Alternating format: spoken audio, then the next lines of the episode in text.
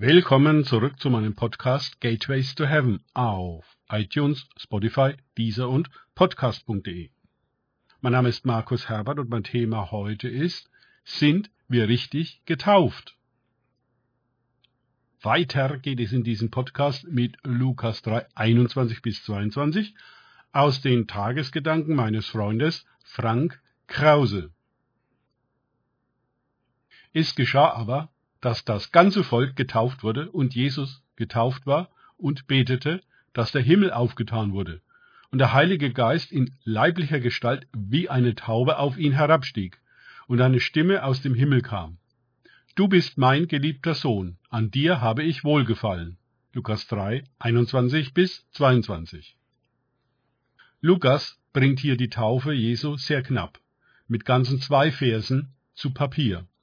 Andere Evangelisten sind gerade an dieser Stelle ausführlicher.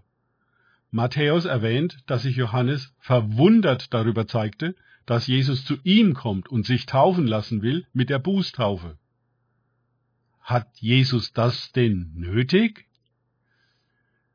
Jedenfalls erkennt er damit diese erste Taufe an und erfährt genau in diesem Moment für sich selbst die zweite Taufe. Der Heilige Geist kommt auf ihn und der Vater bestätigt seine Sohnschaft. Sehr schön sehen wir in dieser Situation die Dreieinigkeit bei der Arbeit.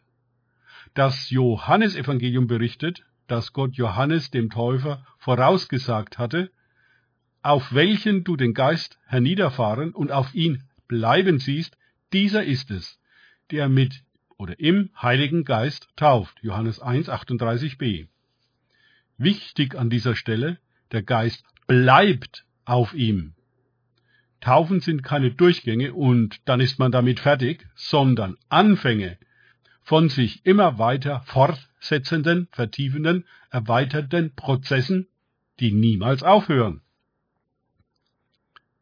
Ob die Taufe in der Buße oder die in den Heiligen Geist und in Feuer, dies kann sich nur allzu schnell ritualisieren und wir machen das einfach mit so wie es formell in unserer Gemeinde praktiziert wird.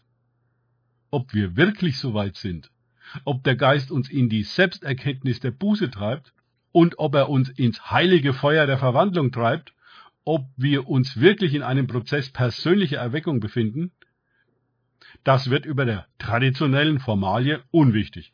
Hauptsache, man hat die Taufe in der richtigen Form, in der richtigen Kirche und von den dazu bestellten richtigen Geistlichen mit den richtigen Worten angetan bekommen. Dann wird es schon funktionieren. Ganz so, als wäre es eine magische Formel.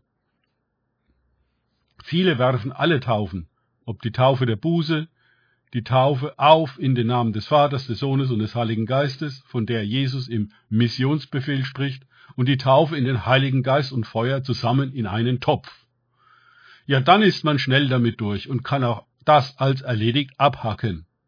Noch irrsinniger wird es, wenn dies alles an einem völlig unbewussten Baby vorgenommen wird, ohne dessen Wissen und Willen, das dann als richtig getauft gilt und dementsprechend von der Kirche verwaltet wird.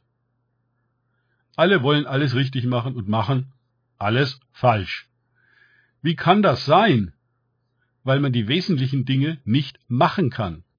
Sie entziehen sich der Machbarkeit. Man muss warten, bis sie selbst sich einem Menschen zeigen, bis sie selbst ihn rufen und in ihm arbeiten, bis der reife Zeitpunkt gekommen ist, mit einer äußeren Handlung einen inneren Prozess zu bestätigen. Es ist ein Initiationsweg. Wir müssen höllisch aufpassen, dass wir nicht in einer institutionellen und liturgischen Art und Weise an den wirklichen Taufen vorbeigehen ja überhaupt an der Wirklichkeit, in die wir nicht hineinkommen, weil wir nicht ihren Weg gehen und nicht nach der Führung des Geistes fragen, der uns ganz alleine in alle Wahrheit leitet. Weder die Wirklichkeit noch der Geist richten sich nach unseren Vorgaben und Ritualen. Warum sollten sie das auch tun? Besser, wir würden uns nach ihnen richten. Dieser Entschluss markiert den Beginn der persönlichen Erweckung und des heiligen Weges. Danke fürs Zuhören. Denkt bitte immer daran, kenne ich es oder kann ich es im Sinne von erlebe ich es. Erst sich auf Gott und Begegnungen mit ihm einlassen, bringt wahres Leben. Gott segne euch und wir hören uns wieder.